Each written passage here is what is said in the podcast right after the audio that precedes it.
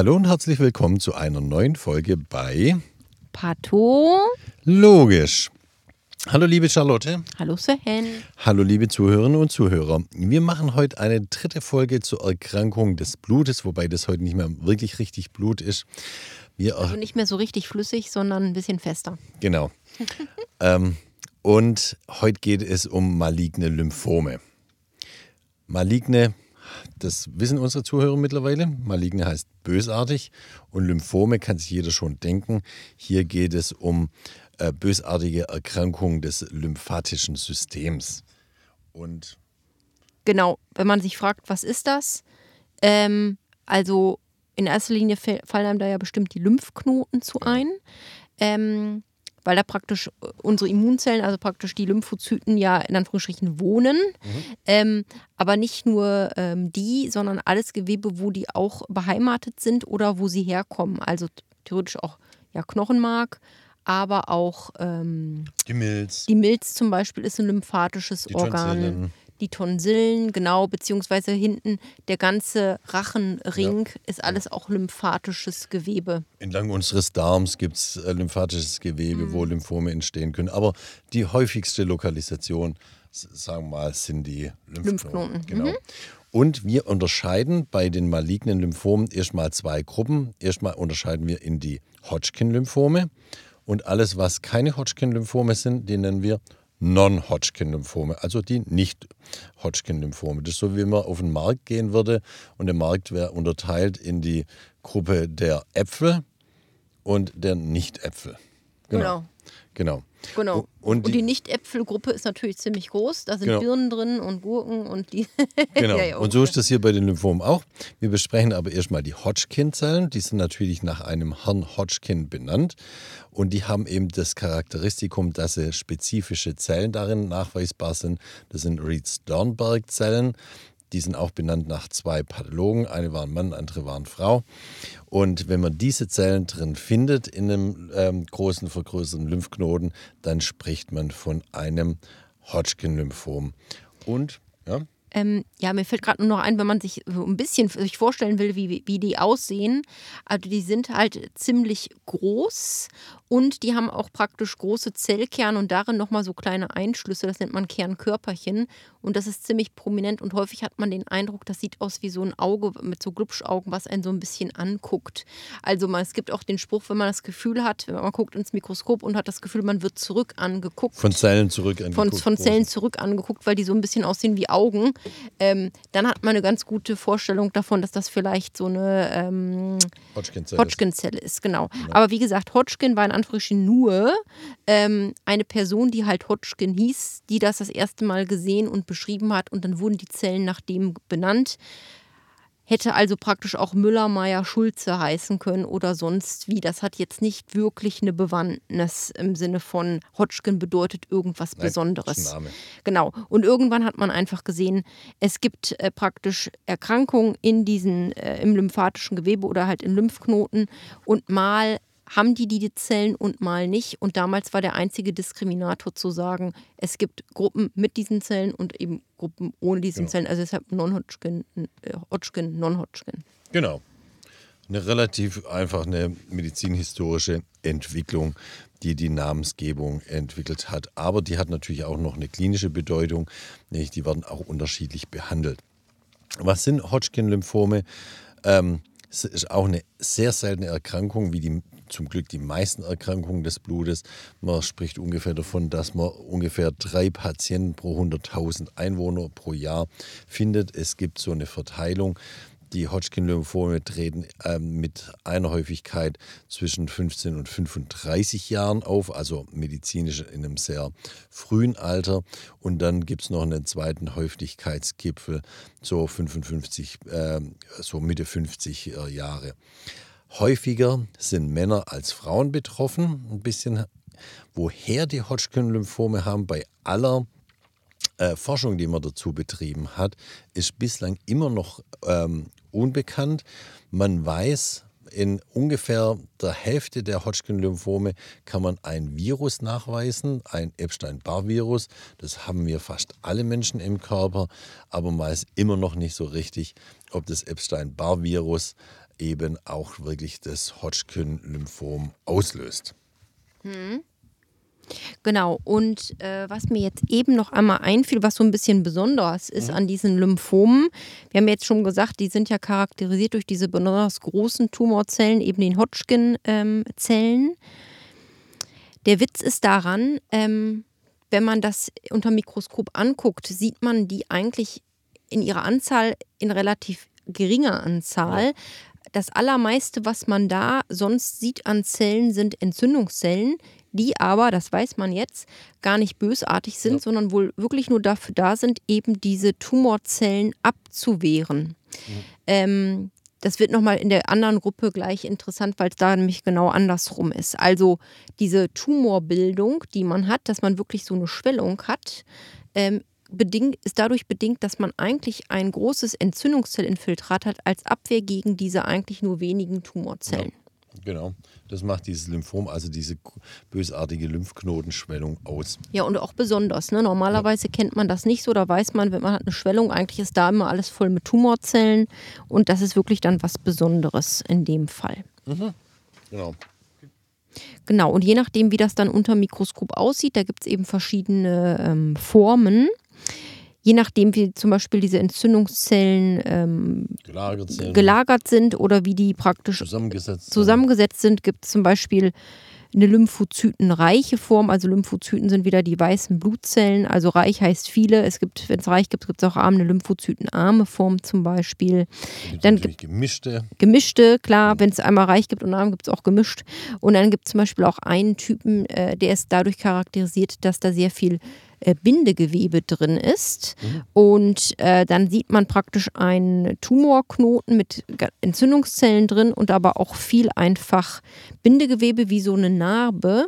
Und der nennt man, da nennt man diese Form zum Beispiel noduläre Sklerose. Nodulus ist der Knoten und also Sklerose ist eben Vernarbung. Die, die knotige Vernarbung, der Typus der knotigen Vernarbung, genau. Genau.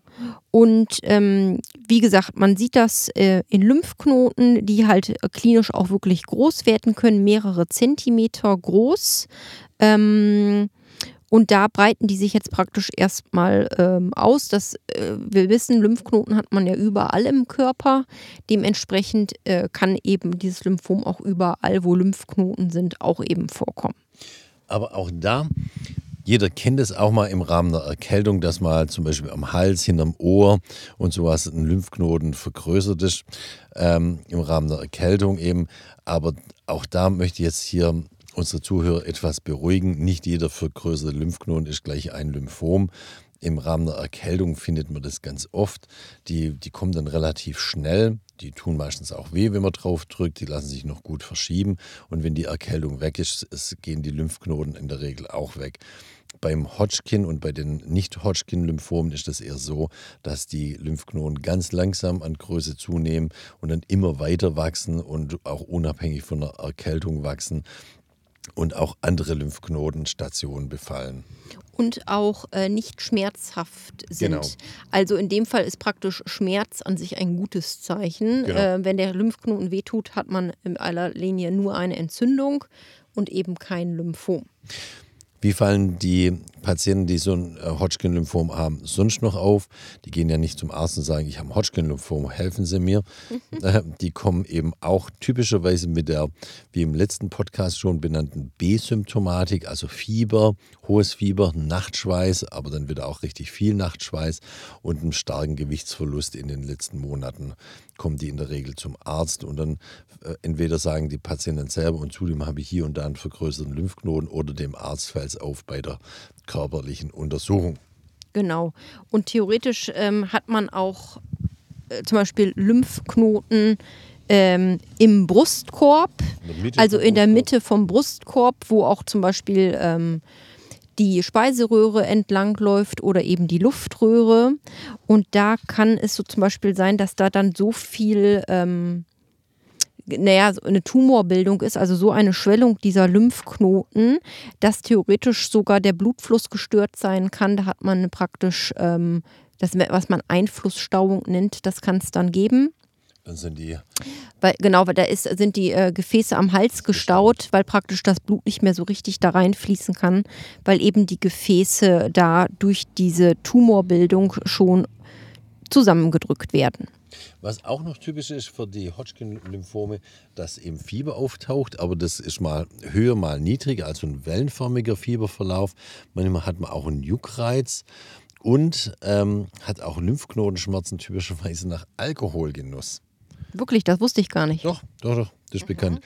Oft haben die Patienten dann noch eine Vergrößerung von der Milz und der Leber und natürlich auch noch irgendwie Schmerzen in den Knochen. Das kann auch noch vorkommen. Aber wie gesagt, das sind alles keine spezifischen äh, Symptome, sondern das sind die Symptome, die einen in der Regel zum Arzt gehen lässt und dann muss der Arzt das äh, entsprechend einordnen können. Charlotte, soll man noch was sagen? Wie, wie behandelt man denn Hodgkin-Lymphome? Wie, wie, äh, wie ist die Heilungsrate. Also auch hier bei den Hodgkin-Lymphomen ist die gute Nachricht, die Heilungsrate beim Hodgkin-Lymphom liegt glücklicherweise bei über 90 Prozent. Das liegt daran, dass man auch in den letzten Jahren wirklich zu dieser Erkrankung viel Forschung betrieben hat. Man hat neue äh, Therapiekonzepte entwickelt, man hat Chemotherapien verfeinert, man hat Strahlentherapie dazu genommen und damit kann man wirklich die meisten Hodgkin-Lymphome eben heilen. Das ist das Gute. Ja. Dann würde ich sagen. Gehen wir zur anderen Gruppe? Dann machen, gehen wir jetzt zu der Gruppe der Nicht-Äpfel, also die Nicht-Hodgkin, die Non-Hodgkin-Lymphome. Möchtest du dazu was erzählen? Äh, ja, gerne. Also, wie der Name schon sagt, wenn man ins äh, Mikroskop guckt und diese Zellen anguckt, findet man eben die äh, typischen Sternberg-Reed- oder Hodgkin-Zellen eben nicht. Aber ähm, trotzdem vergrößerte Lymphknoten. Trotzdem vergrößerte Lymphknoten. Und da ist es eben so, dass man da ganz, ganz viele Lymphozyten eben sieht, die alle mehr oder weniger untereinander verglichen so gleich aussehen. Mhm. Also ganz viele Tumorzellen, äh, im Vergleich zum Hodgkin, wo man, wo die Entzündungszellen, die man da ja sieht, wirklich reaktiv praktisch als Abwehr da sind, ist es jetzt so, dass man die Entzündungszellen sieht. In dem Fall sind die Entzündungszellen aber die Tumorzellen, weil die eben äh, aufgrund einer malignen Zelle, die entartet ist, praktisch alle klonal, also von einem Stamm, einem Stamm zugehörig, mhm. äh, vorliegen.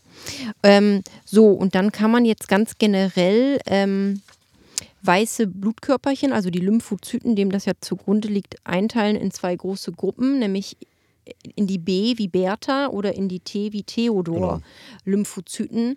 Das ist je nachdem, was die für Oberflächenantigene präsentieren, gibt es da diese zwei großen Gruppen. Mhm.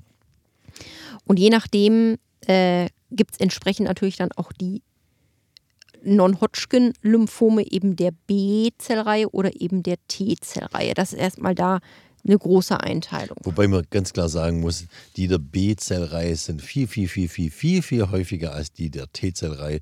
Das ist eine absolute Rarität, nämlich auch die Non-Hodgkin-Lymphome.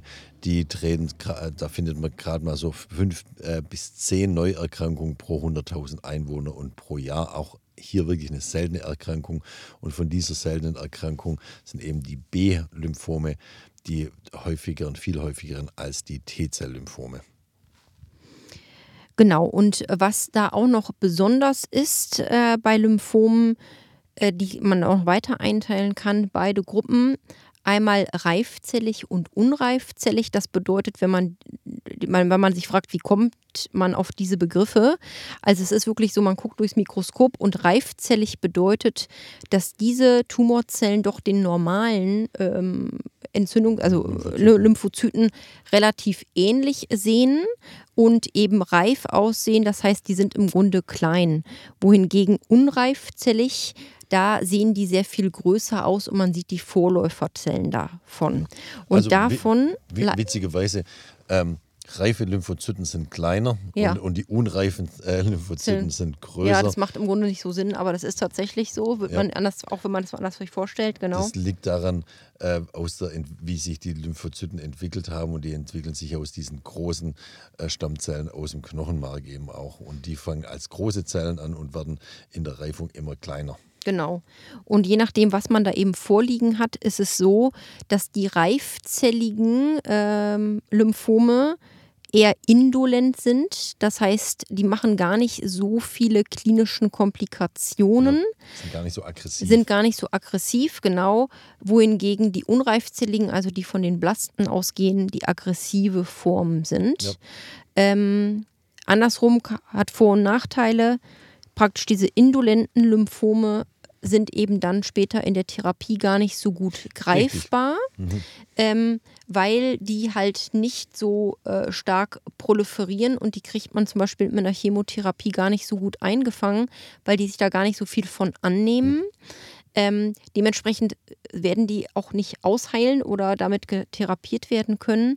Wohingegen man, wenn man diese aggressive Form hat, was ja erstmal schlecht klingt, man aber eine ganz gute Chance hat eigentlich, dass das auch durch eine Therapie dann gepackt wird und dann wirklich äh, ausheilt. Genau, das ist das, das bisschen das äh, Paradoxe an den, an den Non-Hodgkin-Lymphomen. Wie gesagt, die gute Nachricht ist, dass auch hier die meisten von den, äh, ähm, von den ähm, aggressiven, also den unreifzelligen Lymphomen sehr gut äh, therapierbar und in den allermeisten Fällen auch heilbar sind. Man könnte jetzt noch lange weitermachen und die, diese seltene Form der äh, Non-Hodgkin-Lymphome noch weiter unterteilen mit Namen, je nachdem, wie eben die Zellen da drin aussehen. Aber ich glaube, Charlotte, das geht zu weit. Was ich lieber nochmal machen würde, ich würde jetzt nochmal eine Zusammenfassung machen, wie man die Hodgkin-Lymphome nämlich schön unterteilen kann. Mhm. Einmal, oder die Lymphome unterteilen kann. Einmal, wie gesagt, in die Hodgkin-Lymphome und die Non-Hodgkin-Lymphome. Die Non-Hodgkin-Lymphome unterteilen wir dann erstmal in die B, die der B-Zellreihe und die der T-Zellreihe. Und die T-Zellreihe können wir gleich wieder vergessen, weil die ultra selten sind. Und die der B-Zellreihe, die kann man wieder unterteilen in die aggressiven und in die nicht so aggressiven äh, Lymphome. Ja, genau. Charlotte, hast du noch Ergänzungen dazu? Mm, nein, ich glaube nicht. Dann würde ich sagen, dann haben wir das Thema hier Erkrankungen des Blutes damit abgeschlossen. Und wir schauen mal, was wir dann als nächstes senden werden. Ich freue mich schon. Ich mich auch. Tschüss, liebe Zuhörerinnen und Zuhörer. Tschüss, liebe äh, Charlotte. Bei Pato. Logisch.